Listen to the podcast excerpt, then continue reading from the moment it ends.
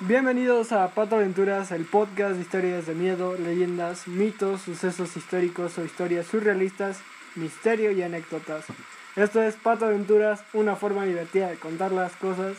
Y en este episodio número 12 vamos a hablar del pánico satánico y vampiros. En esta ocasión tengo a mi siempre confiable hermano Alpano Miguel, ¿cómo estás? Bien aquí, apoyando, ¿verdad? ¿Verdad de Dios?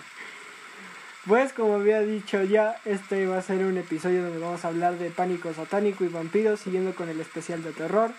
Y también vamos a hablar de ciertos temas que tienen que ver con los vampiros, y no me refiero en sus leyendas, sino en personas que realmente se les puede llamar vampiros. No nos referimos a Crepúsculo, Tus películas culeras. La última no, porque la pelea sí se, se Ah, mamaron. la pelea sí se mamaron. Pero vamos a hablar del vampiro de Düsseldorf y el vampiro de Sacramento. Pues esta es la historia. El pánico satánico se le conoce como abuso ritual satánico o ARC, conocido en Estados Unidos como un documentado caso de pánico moral que se le originó Estados, en Estados Unidos en la década de 1980. Se extendió primero por todo el país y luego a otras partes del mundo, para desaparecer a finales de la década de los 90 y las denuncias empezaron por maltrato físico, abuso sexual en un contexto de rituales satánicos u ocultistas. Varias personas empezaron a darse estas implicaciones o orígenes por delito- delitos de personas ricas, poderosas, para secuestrar, criar niños, para sus sacrificios humanos, pornografía y prostitución, algo así como Jeffrey Epstein, pero sin, sin satanismo. Eso está intenso, hermano. Lo que pasa después es que varios aspectos fueron muy controvertidos durante esta época de los 80s, teniendo en cuenta que Estados Unidos estaba en un lugar muy salvaje en esta época, incluyendo su definición en algunas denuncias, prueba de, exi- de existencia en testimonios por supuestas víctimas, también en casos judiciales y también investigaciones criminales generados por estas denuncias. Este pánico afectó a abogados, terapeutas, trabajadores sociales que hicieron frente a estas acusaciones de abuso, de sexu- de abuso sexual contra los niños. Estas, nun- estas denuncias provenían de, inicialmente de grupos muy diferentes, tales como grupos eh, aislados de la sociedad y también sectas ocultas que después salieron a la luz. Este movimiento se, se empezó a hacer más popular cuando en el año de 1986, bajo en una revista de, de noticias, pedían eh, banear y funar a ACDC por la famosa canción Highway. ¿A quién? A ACDC, a la banda, Ah, ah, sí, sí, sí, ya. a la banda, ajá, por la canción de Highway to Hell. Pues la, la gente de este tiempo y la más, las señoras y personas más grandes de edad pensaban que era una, una invitación a los jóvenes para ir a un camino de destrucción, A Un camino del mal. un camino del mal con sexo, drogas y el diablo. Todo este pánico también fue influenciado Ah, pues gracias... Es que no se equivocaban, pues. Todo este pánico también fue influenciado en gran medida porque el testimonio de varios niños y adultos empezaron a darse por desacreditadas partes de la biografía que tiene que ver con Michelle Remembers, una historia de 1980 que da el caso de MC Martin, testimonios de rumores y técnicas para investigar y descubrir varios efectos de este pánico. Se logró, se logró encontrar cuando Martin intentó matar a su hija en un culto. Le intentó sacrificar y todo esto para que él pudiera tener el nuevo pánico moral y para que todo esto solo fuera una muestra de afecto a Satanás. O sea, este güey MC Martin intentó ofrecerle al diablo de bro, te ofrezco a mi hija y andamos felices y seguimos con nuestra party. Fue encontrado, ahora sí que en pleno acto, ya nada de desollar a su hija por la policía de Minnesota. Esto en el año de 1980. Otro caso generado por este pánico fue en 1984. Ahora parece que Michael Smith, un psiquiatra, fue el que publicó un libro desacreditando que todo esto del pánico satánico era una mentira. Pero cuando tenía que hablar de abuso infantil con rituales satánicos, no sabía qué decir cuando le llegaban a preguntar de cómo lidiaba con todo esto. El problema surgió cuando varias familias les empezaron a avisar de que sus hijos estaban escuchando ACDC o rock and roll, que, que todo para ellos era diablo, diablo, Sí. el diablo. Algo así como el niño enojado de 16 años de cállate mamá, estoy Aparte escuchando. era mucho de, mucho de creyentes, ¿no? Ajá, de ese De Dios y, y nada más. Pues siempre ha sido así de conservadores, muy conservadores Estados Unidos. Y más en esa época y más para atrás, siempre han sido muy conservadores. Siguiendo con esta década de 1980, de los 80, perdón, todo esto de la, de la- del pánico satánico se empezó a ex- expander por todo Estados Unidos. Y ahora no fue en Minnesota ni en cualquier otro lugar que en Utah, donde un psicoterapeuta empezó a investigar casos de ritual satánico en adultos. Lo que lograron investigar es que varios de estos adultos sí tenían una tendencia a a- tenían que abusar a huevo a niños. Era algo que se estaba empezando a denotar y varios de estos casos empe- se empezaron a dar cuenta cuando una familia que tiene que ver con MC Martin, el que intentó sacrificar a su hija por este culto, fue en California, que se robó toda la atención en Estados Unidos cuando estaba esperando contener acusaciones de abuso ritual satánico. Este caso provocó una, una tremenda polarización en forma de interpretar la evidencia disponible. Poco después, más de 100 centros preescolares de todo el país en Estados Unidos empezaron a sancionar caricaturas, Ajá. tales como los pitufos, Ah, es que los pitufos sí decían que era. Esa sí era del diablo, güey. los pitufos, Pokémon y varias caricaturas, sobre todo japonesas, que para este tiempo a Estados Unidos eran, no mames, ¿qué, qué ves niño? Y le pagaban y les ponían mejor el FBI. Después de todos estos problemas de, de casos de satanismo, Kathleen Key McCaffrey, una trabajadora social del Instituto Nacional de los Niños, desarrolló una nueva forma de interrogar a estos con sus problemas. Ahora con muñecos anatómi- ana- anatómicamente correctos que los utilizó en esfuerzo para ayudar en revelaciones de abuso en los niños. Después de hacer varios experimentos, todos se vieron afectados porque en el diagnóstico sexual parece que todos los niños tenían miedo cuando les ponían a un adulto en forma de maniquí cerca de ellos. Este testimonio, testimonio de este juicio declara que estos resultados de estos métodos a menudo eran contradictorios y vagos en todos los detalles, pues empezaba a afirmar que este cometido abuso era en algunos esenciales casos de MC Martin, como ya habíamos dicho, el que intentó sacrificar a su hija por Belzebub, pues fueron retiradas. Martin no fue a, la cárcel, no llegó a pisar la cárcel y no fue a, la, a su hija, no fue la única que, que sacrificó. Sacrificó un total de 24 niños por el diablo. Pero no, o sea, ¿sabían que era él desde antes o, o hasta que lo atraparon? No, la terapeuta ya sabía que Martin era. Sabía Un que enfermito. un enfermito, un psicópata y que había sacrificado ese número de niños. Pero la gente y la misma sociedad dijo: No, ¿cómo? Pero ¿cómo? Si ese güey quería un chingo a su hija. Y porque tenían tendencia de que Martin era un padre, un re- padre religioso y que siempre tenía la paz. Simplemente porque era su hija, ¿no? Era su padre. Y no lo metieron a la cárcel porque la policía decía, no, pero es súper buen pedo. No, salte, Ajá. bro. Y lo que pasaba en los 80s y 90s es que la policía metía a la cárcel solo a personas que fueran homosexuales, afroamericanas o que también fueran pobres. A McKenney, como ya había, a McMartin, como ya había dicho, no lo metieron a la cárcel y otra vez hubo unas noticias de abuso satánico y sexual en todos estos casos en Minnesota y también en California. Al parecer, McMartin está expandiendo todo este culto a dos partes de Estados Unidos, a Minnesota y a California, que en California fue donde se disparó a todo el En mundo. California siempre pasan cosas bien locas. Y tendrá que ver con nuestro siguiente tema. Después de todo esto, varios, después de todos estos 50 y cin- digo, perdón, de estos 5 cargos que ya tenía de abuso y que ya tenían algunas pruebas, se, se empezaron a estancar porque en los 13 cargos restantes contra Mac, McMartin y Bucky, uno de sus ayudantes en todos estos rituales que estaba en California, no fueron detenidos porque no tenían evidencias necesarias y la terapeuta le estaba diciendo, no mames a la policía de atrápenlos, pendejos, están matando niños y, y abusándose de ellos sexualmente.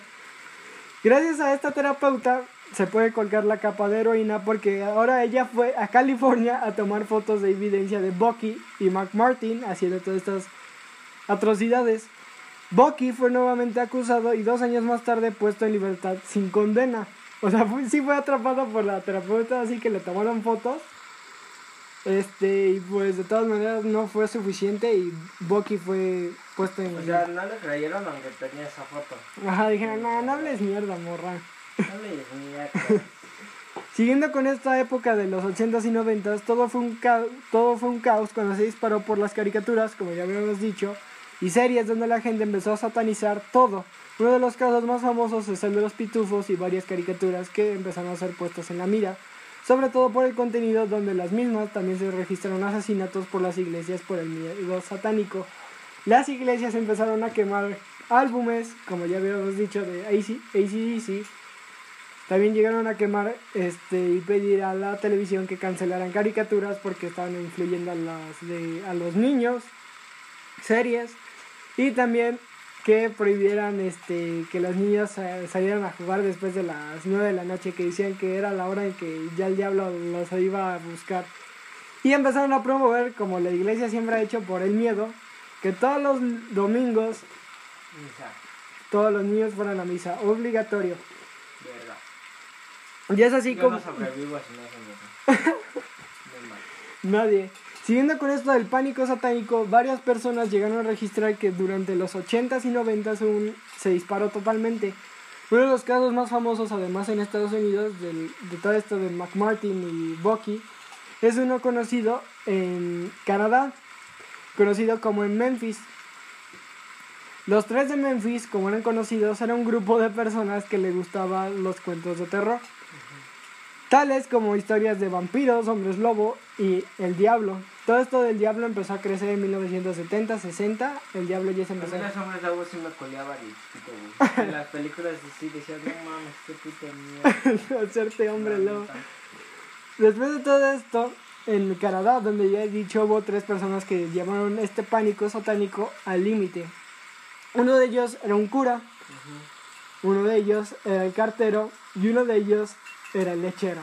Esta historia tiene que ver porque el que les voy a, que les voy a contar estos tres de Memphis tienen que ver con una historia particular. El cura, llamado Arthur Moffel, tenía que ver, pues como ya les había dicho, con, era el padre de una iglesia en los años de 80 y 90 Por este tiempo se organizó a promover la palabra del Señor y a, y a satanizar todo.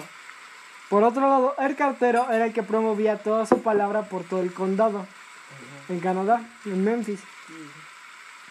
Y el lechero, me preguntarán qué tiene que ver el lechero, pues él era el satánico. Era un plan orquestado porque el lechero en las noches organizaba fiestas que, que, que organizaba en el sótano, que tenían que ver con droga y sexo.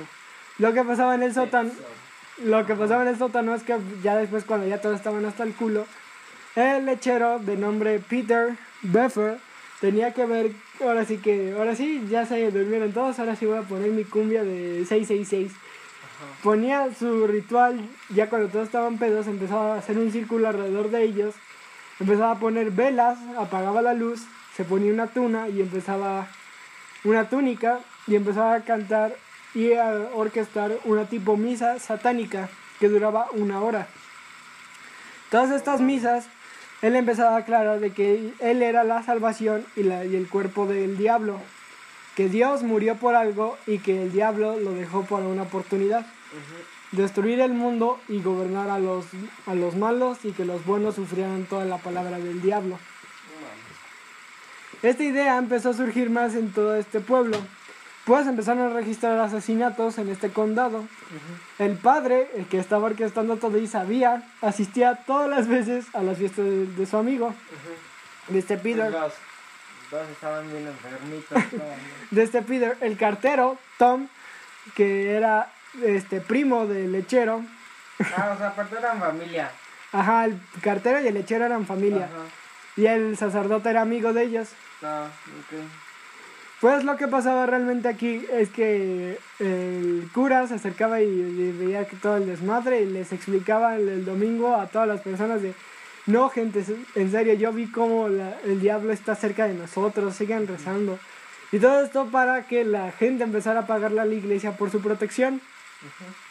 Todo esto en los años de 80 y 90 todo se disparó totalmente cuando la locura y la iglesia estaban en demanda, cuando todas las familias querían que la iglesia los protegiera. En, los, en, el año 85 fue cuando la iglesia le tuvo que decir a las personas de que todo iba a estar bien y que el pánico satánico se iba a ir. Pero por el otro lado, Peter, quien estaba orquestando todo este orden satánico, ya tenía un culto y varias cultas. Me refiero a cultos y mujeres que ya estaban teniendo y orquestando este culto también. Pues su novia Jennifer ya estaba teniendo también su mandato en su culto. Lo que empezó a proponer, además de las misas, fue que todas las noches y todas las veces que había fiesta en su culto, todos tenían que pasar y además de andar en parranda y drogarse y estar alcoholizados, empezar a cortarse con las venas y empezar a gritar con amor al diablo. La frase tenía que ser, por ti Belzebub, siempre y hoy y pasaban y se cortaban las venas. Todos tenían que hacer esto y para que al final este Peter se tomara la sangre de cada uno de ellos. O sea, no sabemos si algún güey tenía sida y, y ya valió verga ese cabrón. Sí, ese güey ya se iba a la shit. Pero, o sea, se cortaban, hasta cuando llegaban y en un botecito se, se la cortaban. Ajá, en un, en un tarro, como en las iglesias que sirven el vino. Ajá. Esos güeyes ahí cada uno pasaba y se cortaba las venas y con la sangre que podían poner ahí, llegaba Peter, quien era en este momento el líder, con su novia, y se tomaban los dos la sangre. De o sea, también la novia estaba... No, la loca, era, la loca era realmente la novia, porque Peter lo estaba haciendo de, de puro pedo con el cura, con su amigo. Y el cartero estaba pasando por todos lados, cobrando además, y diciéndoles, pásenme todo el dinero y yo se lo paso a la iglesia. Que mitad era para él y la mitad era para la iglesia. O sea, sí le daban a la iglesia. Ajá. Ah, ¿por qué? Porque era el plan del padre, de Tom. Ah, sí, ah, sí, el padre era el padre. y así nadie puede confiar en los padrecitos No, nadie. Pregúntale a los monaguillos. Después de todo esto, en el año 86, ya Peter y Tom ya estaban orquestando todo esto y ya nadie sabía por dónde evitar todo este miedo. Pero aún así Jennifer seguía trayendo nuevas ideas al culto satánico. Después de... O sea, esos güeyes estaban enfermos, ¿no? Estaban así todos Ajá, ellos tenían un problema de dinero y, y además... Ajá, pero la novia llegó y aparte remató con su... Locura, sí, porque ella dijo de vamos a tomar sangre de cada uno de los del culto.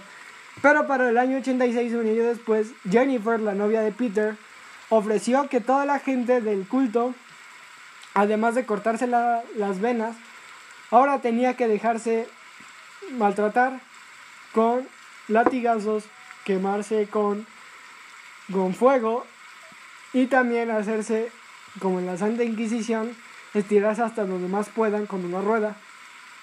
La novia tenía nuevas ideas y con una proyección. la novia sí tiraba, ¿no? Sí, la novia de Peter, quien era el que le estaba haciendo el puro pedo a esto, sí le estaba pirando. Una vez llegando a la misa de esta satánica, Tom, quien era el cura de la iglesia, sacó de pedo cuando vio que a un niño lo estaban flagelando con latigazos y también que le estaban quemando los pies. Ahí fue cuando le dijo a Peter, oye, bro, era puro pedo y juntar dinero para que la gente nos pagara por su protección. Y el güey le dijo, este Peter le contesta a Tom, no puedo parar porque Jennifer está manipulada por Satanás y esto es serio. Y, y sí, fue serio porque Jennifer murió después por SIDA, por tomar sangre de un güey que tenía... Su novia de Peter, la que andaba ahí toda loca, murió de SIDA por... Por, tomar sangre de un güey. por tomar güey. Este en el año de 1987. Tiempo después, los tres seguían con el plan. El cartero seguía repartiendo y pidiendo dinero. Pero fue asesinado por el mismo Tom, el padre de la iglesia, que no estaba recibiendo el dinero que estaban que la iglesia quería, así que le dijo, bro, ¿qué estás haciendo con el dinero? Y le dijo, no, pues mi mitad, güey. ¿cómo que tu mitad, pendejo? Y ahí fue cuando ya se enteró de que se estaban luchando con la otra parte. Y ahí fue cuando lo asesinó, pero llevó el cuerpo al culto satánico y cada uno de ellos le practicó ¿Qué? necrofilia. Entonces lo cogieron. Muerto, sí, al cuerpo. Ay, es una La verdad. Así que lo mató, este, no se sabe cómo, pero se especula que fue con un disparo mató Con un arma de fuego. Ajá.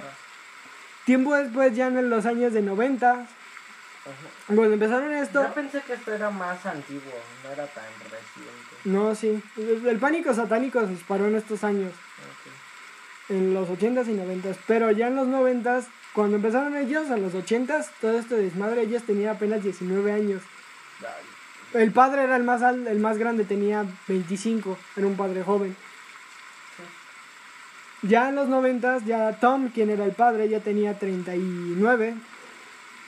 Peter, quien era el que andaba orquestando ya las misas satánicas, ya tenía 28. Y pues el pana, el cartero, pues ya se murió, ya, ya hasta mandaron Ya. Tiempo después ya la gente estaba especulando de que todo esto era orquestado por la iglesia. Y en una de las misas, Peter llegó, como él era el que orquestaba las. las ¿Cómo se llama?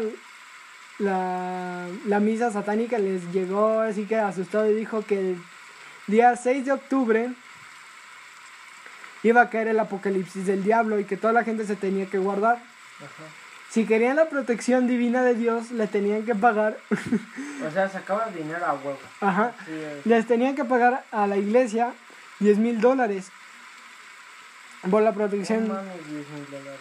por la protección de su casa y la de su familia. O sea, cada quien le iba a pagar 10 grandes por, No, por él y su por la familia. O sea, sí, pero por él y su familia. Ajá, pero ese güey llegó a sí que en media iglesia de su Pero a pana. cada uno. Ajá. No. La gente toda asustada aceptó. Hicieron los pagos. Y cuando fue el día que este Peter dijo que iba a caer el, el apocalipsis del diablo, no pasó nada. Y la gente se dio cuenta que algo andaba mal. Cuando vieron a Peter y a Tom caminando de la nada con un maletín lleno de dinero y Tom retirándose del lugar con un carro, y me refiero a un carrazo, con un Porsche del año del, de, ese año. de ese año. Mames, sí que sacaban dinero de O sea, hasta para cortabas tus venas y, eso, y te pedían dinero. y- Deja eso, no conté algo. Los que se querían unir al culto satánico de Peter cobraban una mensualidad. Ah, mamoncito. Una mamoncita, mi. O sea, ¿quieres sacrificar a alguien? ¿Eh? Páganos, puto. Sí, también para que todo, ¿no? Los gastos. Esto es lo que te ofrecemos en nuestra pacatería. Sí. Matar a un anciano, 10 mil. Sí. Todo, sí, todo una orquestada monumental. Ya en el año de 1999, la gente ya decidió tomar la mano por su cuenta. Cuando uno de los vecinos encontró a Peter y a Tom este, en el culto satánico, decidió llamar a la policía y la policía entró en el peor momento cuando andaban sacrificando a una cabra, a una persona de 60 años y a un niño. Mientras todos estaban practicando tomar sangre del cordero.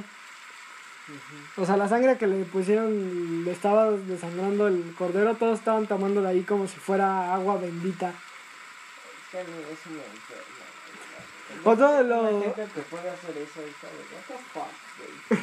No es que no te quisieran en tu casa, que te violaran de chiquita, qué pedo. El nombre de este culto de Peter y Tom era el culto de Dio- El diablo te ama y Dios te odia. Ajá. Un nombre muy...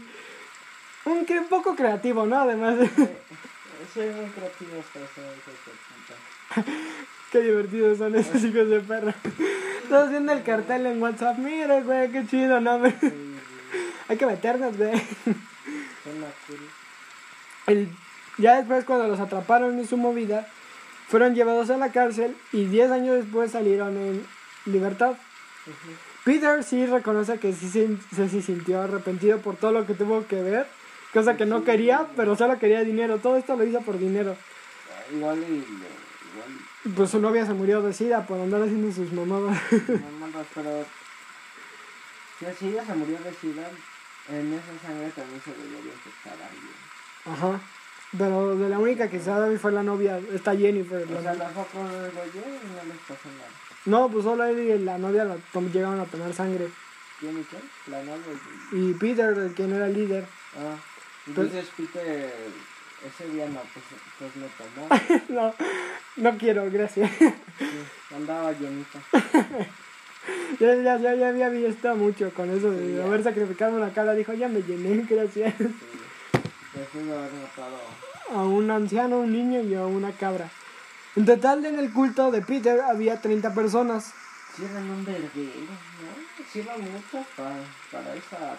A estas 30 personas no las metieron a la cárcel, solo fueron por Peter y Tom. A Tom sí le dieron más condena, le dieron 20 años más, porque él sí aceptó de que a huevo sí, sí, sí, sí. Lo peor de todo es que dijo, sí me llegó a excitar en algún momento. O sea, de que tomaran sangre y que la sangre se... Así se barriera por el piso, decía que le llegaba a exci- excitar y que el cuerpo estuviera ahí putrefacto. Puto asco. Y pues lo metieron, pinche enfermito, métase 20 años más. Órale, pen. Métase. No, pero, o sea, le dieron 20 años más y ya lo que cuánto le Le dieron 10, a Peter le dieron 10 porque ese O sea, y a este Tom le dieron 30. Ajá, ¿Y por qué le dieron 10 años? porque tuvo buena conducta. Se la cortaron. Esas son mamadas, esas son mamadas. Se la cortaron porque ese güey sí fue el único que sintió arrepentimiento. Todo el dinero que se robó al final lo devolvió. Ya, Es que no mames, ¿cómo lo va a devolver si ya... tenía No, o sea-? No, el que tenía el carro bien verga era Tom. Cagan. A ver, esperaba, sí, porque... Y es así como cerramos esta historia del pánico satánico. Con esa historia de culto loquísima. Este, también estafadores. Y pasaremos con lo que yo quería, que yo sé que querían escuchar. La historia de los dos vampiros. Que se les puede llamar vampiros. Yo también quería escuchar eso. Pensé que los que eran tipo vampiros eran estos. No. Vamos a hablar de Peter Curtin, conocido como el vampiro de Dusseldorf. Y también de otro más que se le conoce como el vampiro de Sacramento. Pero primero hablam- hablaremos de Peter Curtin. Nació en Moldheim, Alemania, 26 de mayo de, mil- de 1883. Fue un asesino en serie alemán con- más conocido como el vampiro de Dusseldorf. Alcanzó la fama mundial por los asesinatos en serie y los asaltos sexuales que llevó a cabo entre febrero y noviembre de 1929 en la ciudad de Düsseldorf, los cuales también hicieron famosa esta ciudad fuera de Alemania. Curtin ganó la fama de vampiro al afirmar durante su juicio que había bebido la sangre de una de sus víctimas. Curtin, como ya habíamos dicho, nació en la localidad de Mulheim, ahora distrito de la ciudad Alemania de, de Alemania de Colonia. Fue el tercero de tres hermanos en el seno de una familia extremadamente pobre. Peter presenció como su padre un alcohólico y violento trabajador, en paro, maltrataba a su madre e incluso violaba con tal impunidad que algunas de sus hermanas menores también fueron violadas. Fue como a la edad de 8 años Curtin se escapó del hogar de su familia, del hogar y se dirigió a los pasos del mundo de la delincuencia. A sus 9 años ya empezaba a robar y también a asesinar. O sea, ya desde niño empezó a tener un pequeño problema. Sí, ya desde, chi- desde chiquitos pedo. Su primer asesinato fue cuando ahogó a dos de sus amigos mientras se bañaban en el ring.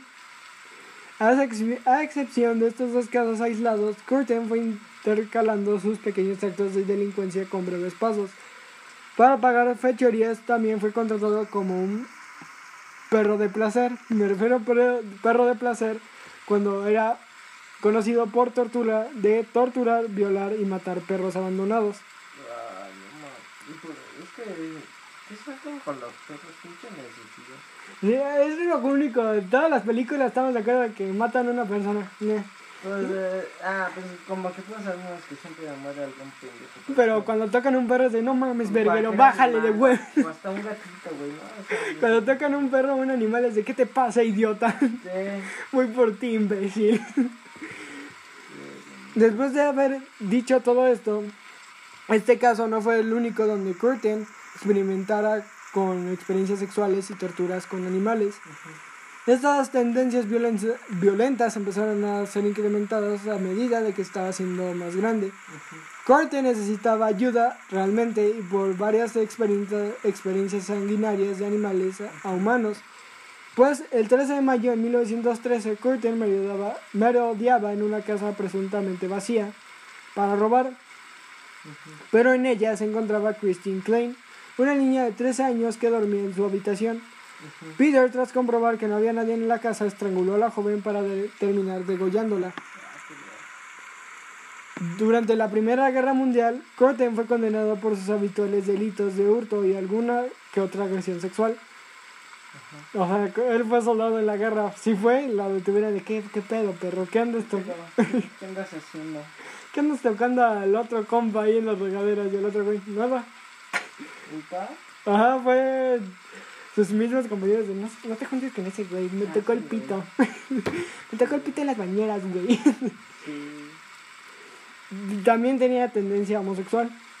Ah. Este, en otro de sus delitos, pero ahora fue en el año de 1921 cuando se trasladó a Altenburgo, donde se casó con una mujer con una buena reputación, pero al mismo tiempo como muy mala persona, porque su mujer maltrató a sus hijos. Este güey llegó a tener O hijos. sea, aparte. Tal para cual. Enfermito, Y enfermita. gay, se casa con una pinche loquita. Tienen hijos que, que la neta no se merecían una mierda de vida con esos dos. Pero pues. Y aparte de su, de su mamá, los trata de la chet. Ándale. Algo así que sería en La Rosa de Guadalupe, el La capítulo. Rosa de Guadalupe. Los Capítulo. vampiros existen. mm, Mi papá es un vampiro. Ándale, a. Ah, Eh. Ajá, los escritores, a hue- los escritores de La Rosa de Guadalupe. A huevo, güey. Este nombre me gusta. Anótalo, anótalo, Curi, anótalo, Curi. Pues, Curtin empezó a ganarse su vida con como chofer de camión. Y es así como empezó a nacer el vampiro de Düsseldorf. En una foto policial en Curtin, que fue detenido en 1921 por exce- en exceso de velocidad, pues en 1925 Curtin volvió a Düsseldorf para empezar su serie de crímenes. Una de sus víctimas, Rosa Hollayer, de 8 años de edad, fue apuñalada 13 veces con unas tijeras y tras beber su sangre que- quemó su cuerpo con gasolina. En 1929 llegó el año más sangriento de Curtin. El 13 de febrero asesinó a una niña de 8 años, el 7 de noviembre mató a dos hermanas de 5 y 14 años en septiembre. Mató, sí, mató a dos hermanas de, de 5 y 14 años Ajá. en septiembre. Ah, mató a una mujer con un martillo y el 29 de agosto llegó al punto álgido de su, de su locura al matar a una niña de 5 años y enviar a un periódico local el mapa de la tumba donde la había matado. O sea, ese está güey, como siempre todos los asesinos en serie de que su ego de a huevo, a ver a quién me atrapa. Y les man- y mandó a la, al periódico de la ciudad y a la policía el mapa donde estaba y el lugar donde estaba. Y diciendo atrapa. Otro de- Atrape, vengan. atrápenme, los putos. Estos asesinatos hicieron que la ciudad de Düsseldorf se viviera en un continuo estado de histeria. Pues. Nadie se atrevió a caminar sola o solo porque hubo también una, una causa de asesinato a un hombre. Como habíamos dicho, también tenía tendencia a ser homosexual y así lo es. Curtin engañaba a su esposa con un hombre, y me refiero a un hombre cuando era el de la morgue, Ah, o sea, o sea, ah, ¿con un muertito o con, con el que güey de tra con el güey de la morgue. Y también con los de la morgue, o sea, se daba a los güeyes de la morgue, le gustaba la necrofilia a ese güey. O sea, se hacían, Sí, güey, sí estaba bien enfermo. déjalo enfermo ese güey con su novia, hagamos un ti- así que estuvieran, un con, ¿con quién? Con el muertito de la caja 13, güey. Sí, cosita. El muertito 13, mátenme otra vez. Sí, Sáquenme de aquí. Todo esto ocurrió cuando el nombre de este chico, de Rudy, fue asesinado en las calles del 29 de agosto, el mismo día que asesinó a la chica de 5 años. En la noche lo asesinó cuando entró a su casa. Lo, lo estranguló, lo degolló y bebió su sangre. empezó a desarrollar Eso era como lo que... su modo superandi. Ajá. Sí, Llegaba, este, los estrangulaba, los, degollaba los degollaba y... y chupaba sangre. Y empezó a desarrollar en sus colmillos, ahora sí que empezaron a crecer los colmillos. Pues Pues, siempre les mordía el cuello, ¿no? ajá, sí, les mordió el cuello, el, el- El ah, cuello. el cuello y también sorta eh, zonas como el pubis y el, y el brazo. Les mordía el pene. Pinche vampiro, puta. Pinche vampiro putito. Imagínate al vampiro de Düsseldorf encontrando al Pepe. Al Pepe. El pinche Pepe se queda todo tiesa. La paja se le enfría. Después de todos estos asesinatos, la ciudad de Düsseldorf entró en toque de queda. Para mujeres, después de clases, nadie podía salir, solo hombres. Y si eras mujer, tenías que salir acompañada. Pero la policía alemana llegó a- hasta recibir hasta 90.000 nombres de posibles asesinos. 90, 90 mil. Nombres. ¿Y por qué tantos? Porque ese güey ya empezó a irse en todos lados. Sobre todo por la, no sabían la identidad del asesino, la, pol- la Polizei, como sería en Alemania. Pero, como todo en la vida, tiene que bajar. Y así fue como el vampiro fue casado en, el, en mayo de 1930. Cometió un error garrafal porque lo acabaría, lo acabaría condenando. Pues Curtin engañó a María con la ley del orden, semen. Dejó su semen. en- en No, no, no, no, lo que pasó fue es que Curtin engañó a su esposa Oh, con una empleada doméstica. oh. para llevarla a Grafenberg, un bosque de las cercanías de en Alemania. El malhechor estranguló a su víctima para agredirla sexualmente, pero la dejó con vida después de, de experimentar el orgasmo. Ese, ese güey cuando sintió que estaba muerta se vino y dijo, "Ay, ya se murió. La dejó ahí en el bosque, Ya se pero murió, qué rico. sí, una, un fetiche rarísimo. Sí. No mames, La dejó en el bosque ahí tirada. enfermedad. La dejó ahí tirada, pero cuando se marchó no notó que, la, que ella seguía viva. Neta, o, o sea, como. O sea, al parecer ella se hizo la muertita. Ay, se No, qué bien. O sea, O sea, triste pero- porque pues la violó, güey, pues nadie se le o quita sea, eso. pero no la mató. No, se- pues, ya cuando estaban eh, lo estaba violando a ella y, llegó el orgasmo ese güey y la dejó y dijo, "Ay, ya se murió, porque eso tenía ese güey cuando andaba en el pedo de la necrofilia, de que llegaba al orgasmo y decía, ya se murió otra vez y la dejaba. Pero no la esta vez, ¿no? No, esta vez no. Sí, se le fue el pedo.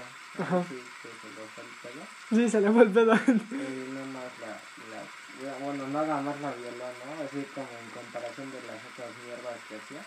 sí, de sus otras asquerosidades, sí. De sus otras. María, quien fue la, dom- la empleada doméstica, se levantó rápidamente y notó que ya no estaba. Corrió rápidamente a la estación de policía para avisar de lo que había pasado y sobre todo darle información precisa sobre Curtin. Poco después aparecía el retrato robot del hombre más buscado de Alemania. Todos lados, hasta en Múnich y Dortmund, está el retrato de, de, de Curtin. O sea, ya fue nacional. Ya se volvió nacional. Ajá, este güey se volvió nacional.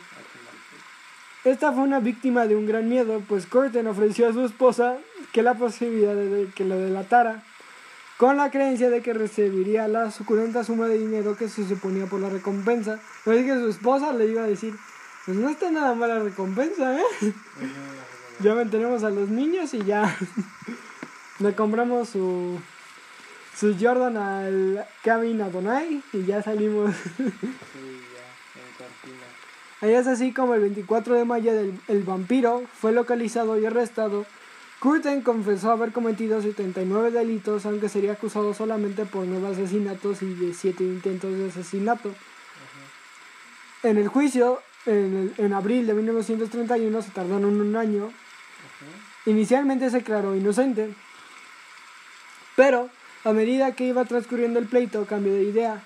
De hecho, los psicoanalistas trabajaron duro para deshacer cualquier tipo de ingenación o negación para que le pudieran salvar de la pena de muerte, pero la sentencia fue morir guillotinado por nueve asesinatos y siete intentos frustrados, y no menos de 80 agresiones sexuales.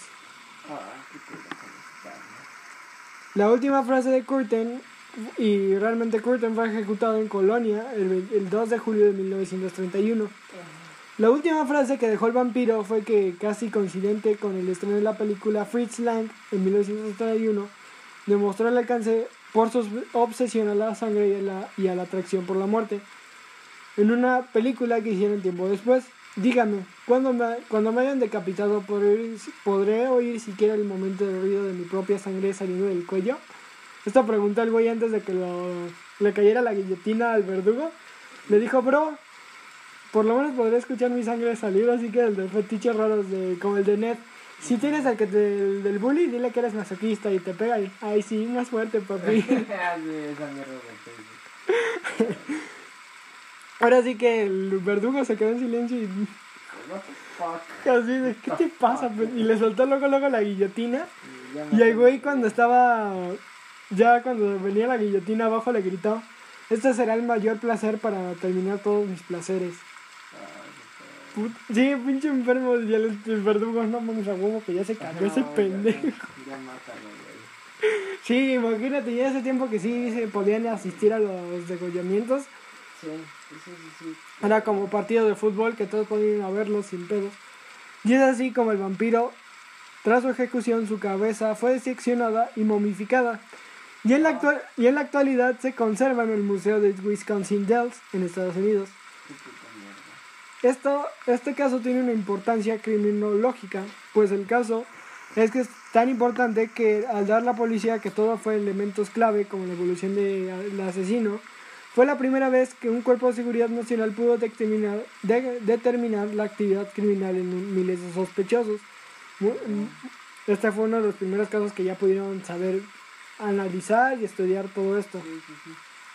Después de esto, muchos asesinos después de Curtin imitaron su conducta, muchos otros presuntos delincuentes fueron absueltos por la policía al no encajar con el modo operandi del vampiro de Düsseldorf. Por motivos, Curtin todavía eso es en objeto de estudio. La principal razón para cometer asesini- asesinatos y también por su pasión desenfrenada por beber la sangre. De ahí su apodo el vampiro de Düsseldorf. Y también sobre su placer sexual en el momento de la ejecución, nos da a entender que tenía un problema demasiado grande con la sangre. Era como que... La al- sangre y la muerte era como así. Sí. Ya, Luego, desde que ya maltrataba animales, era de, what the fuck contigo, cabrón. Que siempre empiezan este, sí, así empiezan. Como con el de... con animales pequeños y es, con pajaritos o se mueven en chinga. sí. Y es así como vamos a pasar a nuestro segundo asesino, el vampiro de Sacramento, Richard Chase. los dos fueron en Estados Unidos. No, el vampiro de Düsseldorf, Ah, sí, tengo que tengo. el que vamos a pasar será el vampiro de Sacramento, Richard Chase. Ahora sí, vamos a terminar la segunda parte. Ah, ¿ya? Sí. Ah, sí. Vamos a hablar primero, como ya habíamos mencionado antes, con el vampiro de Düsseldorf, que pues obviamente todos sabemos que los vampiros les mama la sangre.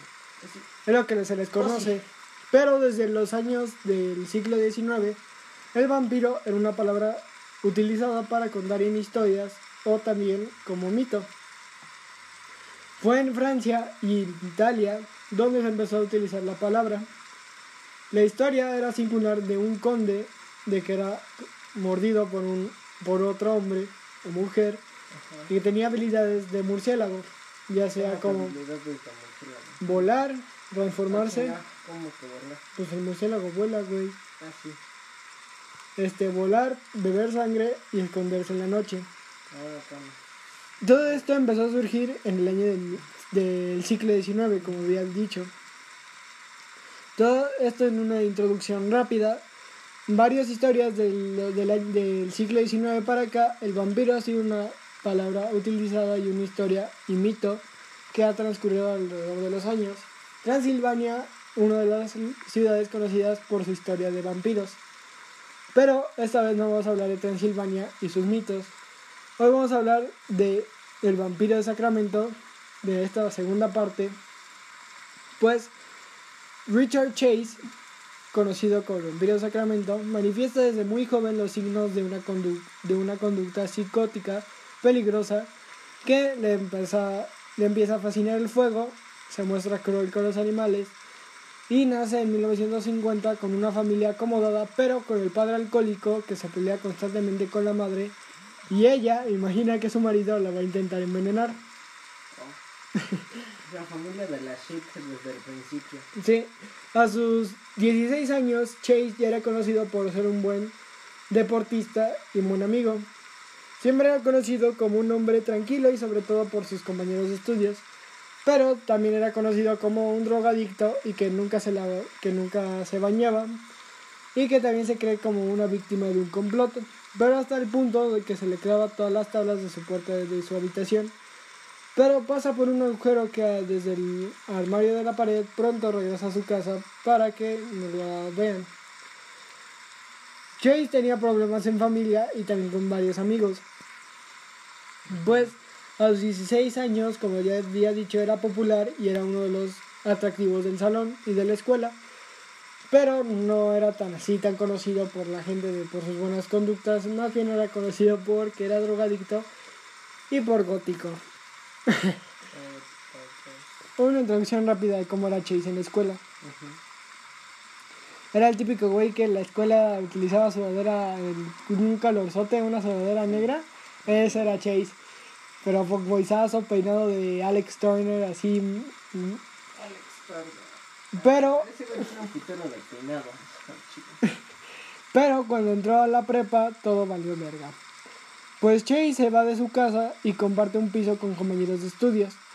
Constantemente drogado, nunca, no se lava nunca y se cree víctima de un complot de que pensaba que sus compañeros lo iban a matar. Ese era su pensamiento de que Ah, algunos de ustedes me van a matar culeros. y todos en el cuarto viendo, todos en su cuarto viendo a Elvis Presley. Cállate, pinche Chase, güey. Nadie te preguntó. Nadie te preguntó, güey. Pues empezó a poner tablas a su puerta de su habitación para entrar y salir de ella. Y pues pasaba por un agujero que, que estaba abierto en el fondo de su armario para que nadie lo viera. Pues regresó a la casa de su padre o a la de su madre, pero para su mala suerte ya se habían divorciado. Chase empieza a alternar los periodos de apatía con los de agresividad, pues la policía lo interrogaba muchas veces por la calle y se afeitaba la cabeza para vigilar mejor un cráneo que cambió de forma cuyos huesos agujeran en la piel. Esto es lo que andaba diciendo mientras andaba drogado. Ya andaba pensando en cómo iba a matar. Pues aparte se drogaba, güey. Ajá, era Los drogadicto. otros no se drogaban, bueno, el anterior no se drogaba, ese sí era pinche trastorno. Sí, ese güey sí era trastorno. Bueno, pues este cabrón también, ¿no? Chase, además de todo esto, de estos problemas, también tenía un problema de, de erección. No se le paraba. Sí. Ahora sí que cuando su novia le decía, ya Chase, vamos a jugar. Vamos, a jugar, juguetear. vamos a jugar al goloso. Ven, vamos a raspar el cheto. vamos a rasparte tu chetita. Vamos por mi cuarto al cargador. Pero al pobre Chase no se le paraba. Y es así como lo cortaron. Este es el mismo pedo, ¿no? ¿Y cuántos años tenía cuando hizo 20 años? 20 años. Es que se drogaba. Con la marihuana dicen que, ¿Se te baja el pilín? el que tiene disfunción eréctil o eréctil, no sé cómo verlo. Le metía la cocaína y a la Ah, marihuana. sí, las drogas provocan eso. Y también a la heroína luego le pegaba el Chase. Ah, no mames, pues que no quería que le pasara al carro. Pues es que ese güey se esperaba todo menos que no se le parara el pito. Todo esto le empezó... Nunca le dijo a nadie de que se le- no se le paraba el pito, así que fue su secreto más íntimo. Chase fue internado en un hospital psiquiátrico cuando intentó asesinar a su padre y a su madre. Porque sus papás estaban peleando porque le fueron a ver de cómo estás, hijo, porque ya le habían comprado una casa a Chase. O sea, le habían puesto y dijeron, sí, ya no estudias, pero por lo menos te conseguimos un trabajo y una casa, ¿no? Ya, Ya, ya, ti. Ahora sí, cabrón, ya. Ya, depende de ti, por lo menos, ya. Sí, ya. Chase, en vez de hacer eso, es- La cagó. la cagó, no vivió, no consiguió trabajo y empezó a meterse con gente que se drogaba, vagabundos, prostitutas en su casa. Dejó vivir a prostitutas y a vagabundos en su casa el Chase. Ah, no mames, sí, sí, Cuando sus papás fueron por él y se dieron cuenta que andaban viviendo otras personas con él, dijeron, qué bonita, ¿qué, qué está haciendo esa señorita chupando el pilín al? No mames, Chase, qué pe... A Chase lo decidieron meter al hospital psiquiátrico y enseguida fue, fue de nuevo confiado a la tutela de sus padres. Solo duró dos días en el psiquiátrico.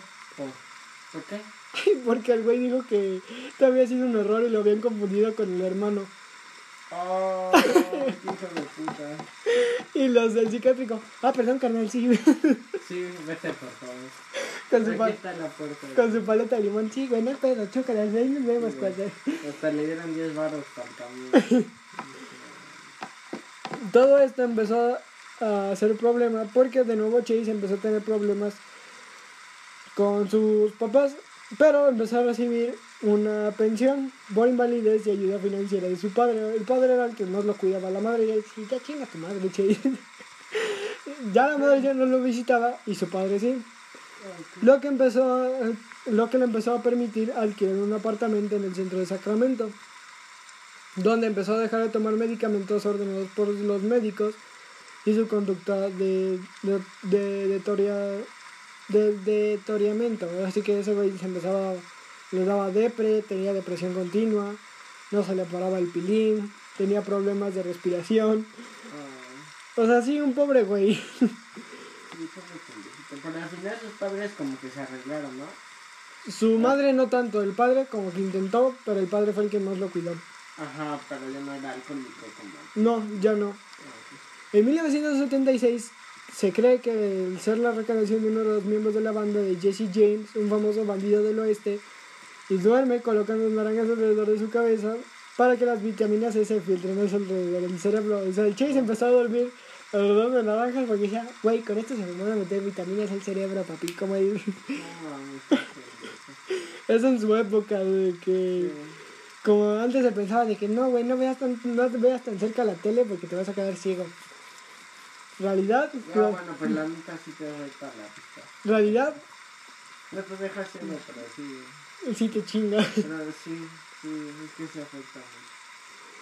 Pues empezó a sobrevivir por sangre fresca.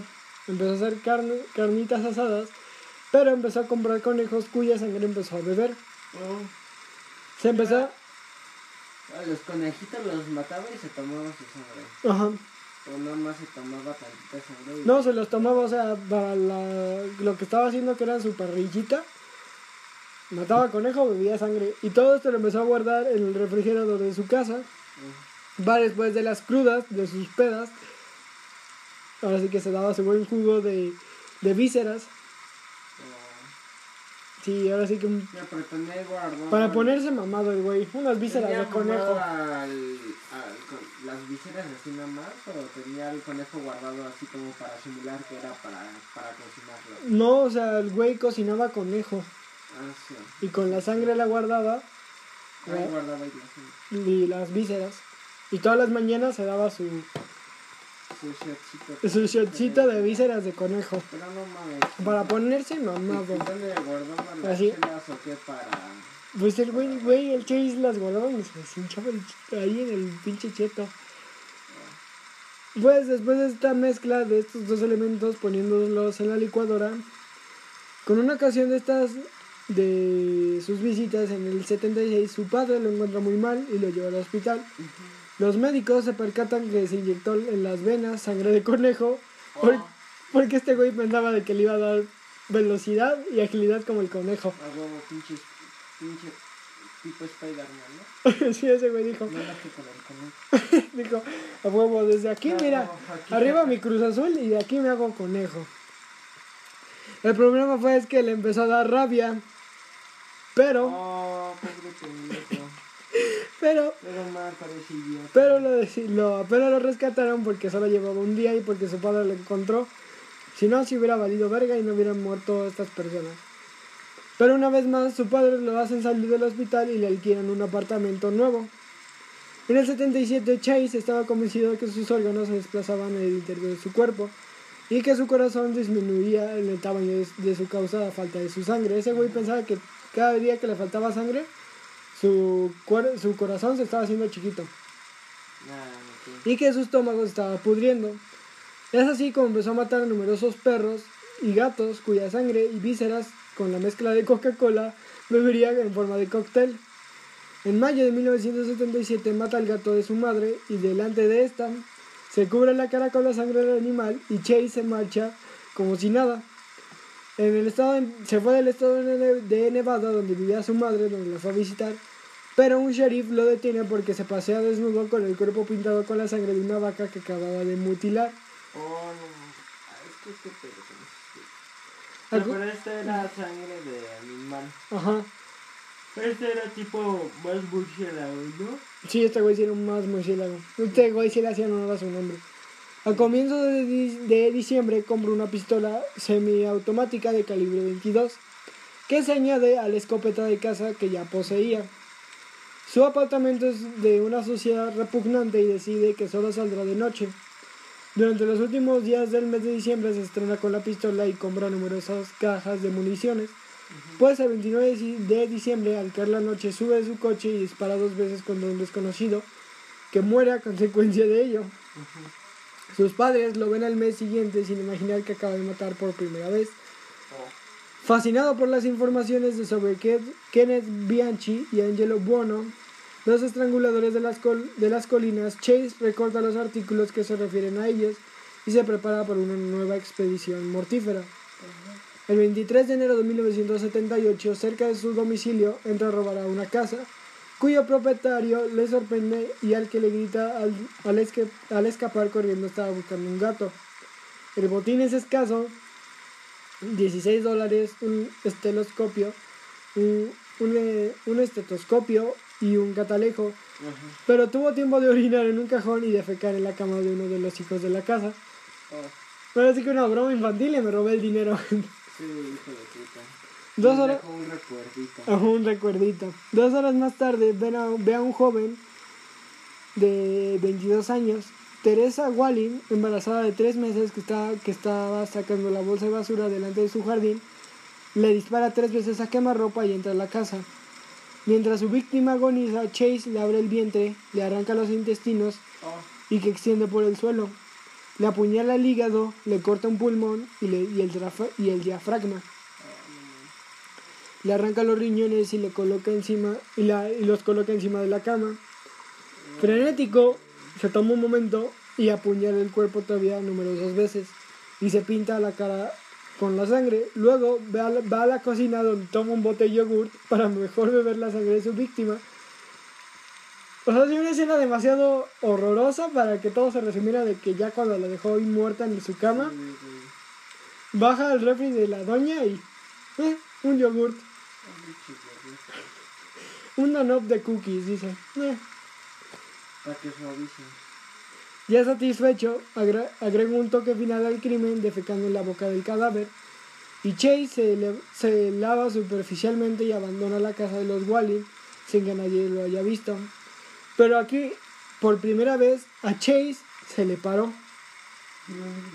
Chase. Todo parece ser que Chase tuvo un pequeña, una pequeña excitación cuando vio por primera vez la sangre. Así que eso fue lo que lo despertó. Nunca había sentido excitación con sus fajes con su morra. O con imágenes de las modelos de la hora pico. No, no, no. Ahora sí que la primera vez que sintió excitación fue cuando vio sangre del cadáver. Oh, Esta vez... Ándale. Esta vez no se esperó un mes. Pasó solo cuatro días. Y antes de que el domicilio de Evelyn Mirrors, Chase dispara a la cabeza de esta joven de 17 años. Y antes de ejecutar a Daniel Meredith, el amigo de Evelyn, y a su hijo Jason de, de 6 años. Al oír el llanto de un niño, se acerca a una cuna y mata de tiro en la cabeza al sobrino de Evelyn. David Ferreira, de, de 22 meses sola. Sí, aquí el Chase ya se pasó de verga totalmente.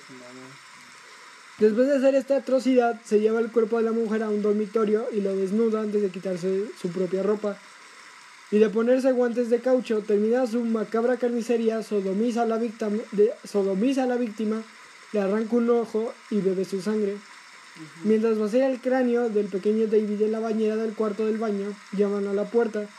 Chase apenas si tiene tiempo de vestirse y de llevarse el coche de Meredith, que aparca, eh, que estaciona más bien cerca de su propia casa. Se ha llevado el cadáver del bebé y también se ha fijado en su presencia, ni siquiera cuando regresa para el- su propio automóvil, ahora sí que el mismo carro. De vuelta a su casa, Chase decapita el cuerpo de David, bebe la sangre y devora el cerebro, crudo. Ese mismo día, a comienzos de la tarde, la policía descubre la matanza. Al día siguiente se organiza una gran caza y envergadura por toda la ciudad. Se registra sistemáticamente el barrio donde vive Chase. A las 5 de la tarde, precisamente un detective llama a la puerta del departamento de Chase. Pero él no abre. Una hora más tarde, siguiendo el consejo de un vecino, tres policías se apostan delante de la puerta de Chase. No hay respuesta de nuevo, pero como han oído un ruido del interior, deciden continuar con la vigilancia. Unos minutos después, Chase sale de su domicilio con una caja de cartón bajo el brazo, con los policías que lo interceptan al paso. Él trata de huir, pero Chase les arroja con la cara, la, la cara del bebé. Ahora sí, sí, ahora sí que el güey iba a tirar su escena del crimen. Lo agarraron con la caja, agarró, la- al parecer le quitó la, la, cara al bebé y se las aventó a los policías. Oh, qué pedo, qué enfermo. No, pero ese güey sí ya sobrepasó a otro cabrón, ¿no? Porque Sí. se comió el puto cerebro. No, y además ya tenía... ex- Bueno, igual otro güey le excitaba la sangre. La sangre. Igual este cabrón. Sí, güey, pero este carnal que le cortó la, la cara del bebé que no se pase de yo creo que ahí hasta cobraba porque eh, bueno, les cobraba a los otros de que dieran su pinche sangre. Pues después de haber este que le encontraron con la caja llena de, de restos de cuerpo humano y pedazos de cerebro, pues encontraron en la caja este trapos, la ropa ensangrentada del bebé, así como pedazos de cerebro y, lo- y con solo un minuto detienen a Chase. No corría rápido y no tenía condición, pues no mames. Este, registran su apartamento. En cuanto los policías entran, les asalta un espantoso olor de putrefacción. Los muros y muebles están cubiertos de manchas de sangre. El suelo del dormitorio está sembrado de materia fecal y descubren huesos humanos en el salón y la cocina. Encima de la cama un plato contiene restos de cerebro rodeados de sangre fresca. La nevera está llena de recipientes de plástico dentro de los cuales se adivinan órganos de humanos y animales. Durante los interroga- interrogatorios, Chase acaba confesando, o acaba confesando sus crímenes sin abandonar una actitud incoherente. Para explicar su primer asesinato, aduce que en el barrio viven bandos de nazis y de drogadictos. Y ahora sí que andaba primero de, no, yo soy inocente y fueron estos güeyes. Pero todo el mundo sabía que en la casa de Chase había algo raro. Él empezó a decir también en el segundo juicio que empezaba a escuchar voces y que en el teléfono le estaban diciendo cosas extrañas. Que a su madre la iban a envenenar poco a poco y que iba a morir. Que cuando le preguntan que él devoraba animales y cadáveres de seres humanos, Chase expone una teoría. Dice que los nazis comieron muchas personas y cuando pase por delante de la casa no había nada. Así que el güey ya andaba yo estaba muy tirado. Sí, ya la misma policía, de, no mames, pendejo, ya la... Pues. Cuando pasaron de nuevo a la casa, cuando pasaron de nuevo a la casa a registrar la, el departamento de Chase, encontraron los órganos de Teresa Walling, pero esta vez estaba en el refrigerador completamente ahí, su, listo para su licuado. Para mantenerlo fresco. Y es así como el vampiro de Sacramento fue condenado a la pena de muerte, que lleva menos de un año en la famosa prisión de San Quentin, cuando se suicidó con una sobredosis de medicamentos el 26 de diciembre de 1980. O sea, se suicidó, sabía que le iban a dar silla eléctrica y dijo, no, mejor ya. Richard Chase, cuyo extraño caso es poco conocido a pesar de lo horripilante de sus crímenes, constituye un ejemplo típico de asesino psicótico paranoide. La mayoría de los psicóticos no son peligrosos, pero Richard Chase había desde su, infancia temibles signos premonitores. Sus padres, sus maestros, creo que sus maestros lo humilló públicamente y lo obligó a bajarse el pantalón porque sabía de que no se te pare, no se te pare, pinche puto. En una clase de biología lo obligó a que se bajaran los pantalones y todos se reyeron porque pusieron un video. ¿Por qué le hiciste cambiar? O sea, hice que hicieras el Ajá, Oh, no, pero. sí. Y, o sea, pero ¿cómo tenían un video? No, o sea, el güey andaba poniendo un video de educación sexual y no se le paró. Ahí sí, un poco enfermo del maestro, ¿no? De que andaba chequeando pilines. A ver a quién se le paró, güey. Vas a exponer, Raúl. No mames, no se pase de verga. Chis no se le paró. Sí, Algo así, más o menos. su- Exponiendo pelines no parados. Pues varias autoridades judiciales, médicas y familiares reconocen que todo esto tiene que ver con lo que señaló el doctor Ronald Markman, quien fue el que no estudió en la, en- durante el juicio. Desgraciadamente nuestras in- instituciones solo actúan en casos de urgencia, después de la, de la del desmadre, así que él dijo, el que lo andaba estudiando, el doctor que lo estuvo estudiando todo el tiempo que le daba sus medicamentos, él dijo que la prevención no fue el punto fuerte. Cuando estabas en conflicto con los derechos civiles de las personas, Richard Chase siempre fue, siempre fue un hombre bien tratado, nunca lo, lo trataron mal, solo su profe que lo humilló porque no se le paró. Pero podemos decir lo mismo de las víctimas, esto fue lo, lo que lo que concluyó. Y es así como Richard Chase fue este tuvo una entrevista con a solas con el con el diablo, así se le conoció a la entrevista, que fue la que quien fue el doctor Ronald Markman, autor del de este, de este mismo de esta misma nota a solas con a solas con el diablo que después le cambió el nombre a solas con el vampiro. Y es así como cerramos la historia de Richard Chase, el vampiro de Sacramento. No mames, cómo te dio ese cambio. La neta. ¿Qué te pareció esta historia del especial de terror número 12 del podcast? Ah, estuvo, este sí estuvo muy intenso. Estuvo- es que, ¿a qué enfermo con esa gente? Yo no sé. Yo no sé qué, qué les pasa. ¿Qué, qué tienen en su mente? en su- ¿Qué trastorno tienen? ¿O, o qué los hace llegar a eso? Porque, pues no es como de que puedas justificar todo por, una pequeña razón, ¿no? O sea, también tendría, ellos se dieron cuenta que les producía placer el ver sangre o, o el ver muertitos, ¿no? O el estar con muertos eso los excitaba y veían esas escenas o lo, o lo vivieron. O sea, pero cuando lo llegan a vivir es como que ¿cómo llegó a ese punto? ¿Cómo llegó a, a ser de esa forma? Que, que para todos es what the fuck, hermano, ¿no? ¿qué pedo?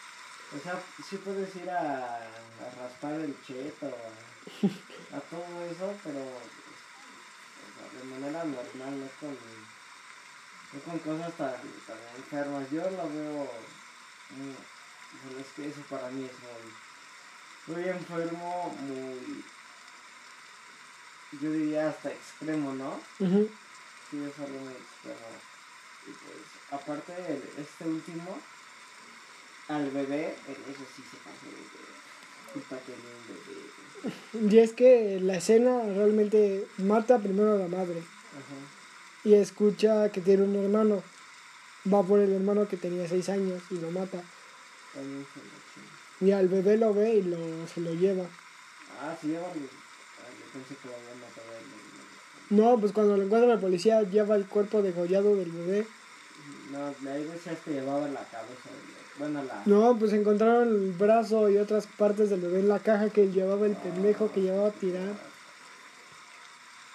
Las llevaban fresquitas porque no pesaba, ¿no? y es que no mames. Eso apesta, güey, apesta mierda, apesta madre. Bueno, cualquier cuerpo madre. Y aparte de eso, él sí estaba... Yo, yo, yo creo que este era más extremo que el de Alemania, ¿no? Ah, sí, mucho más. Porque aparte este güey Bueno, los dos los cerebros. Los dos son unos culeros, ninguno así que digas, ah, que fui. Ah, O sea, ninguno se exenta de lo que hizo, pero, pero en comparación este cabrón estaba... Es que los gringos simplemente por ser gringos están, están pendejos y tirados y piensan... Piensan, de hecho, que, ellos son todo como estos. Aparte de se comió un cerebro crudo. Y ahora sí, cerramos este episodio número 12, Pánico Satánico y Vampiros. Este, ahora sí, para cerrar, mando un saludo a los, a los que siempre nos escuchan. Ya llegamos a 280, 280 seguidores. Ya casi llegamos a 300 reproducciones. Este, muchas gracias a las personas que siguen apoyando el podcast. Este, sigan sonriendo, como siempre. Este, dejo mis redes sociales. Y ah, no, primero las de mi invitado, mi hermano, el pana Miguel.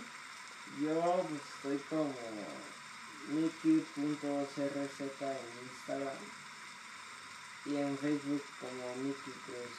Bueno, en Instagram es M-I-K-Y, así nada más, y en Facebook es como escribe Mickey Mouse.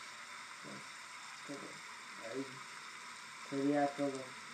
Y pues, por mi parte. para que llegue a, 400 a 550, por favor. Uy, pito. pues, este, yo soy Humberto Cruz, creador, narrador y director de este podcast, Pato Aventuras. Este, me encuentran en mis redes sociales como George González, este, en Insta, este, en Facebook Humberto Cruz. Este, y qué más, este, sigan esperando los siguientes especiales de terror.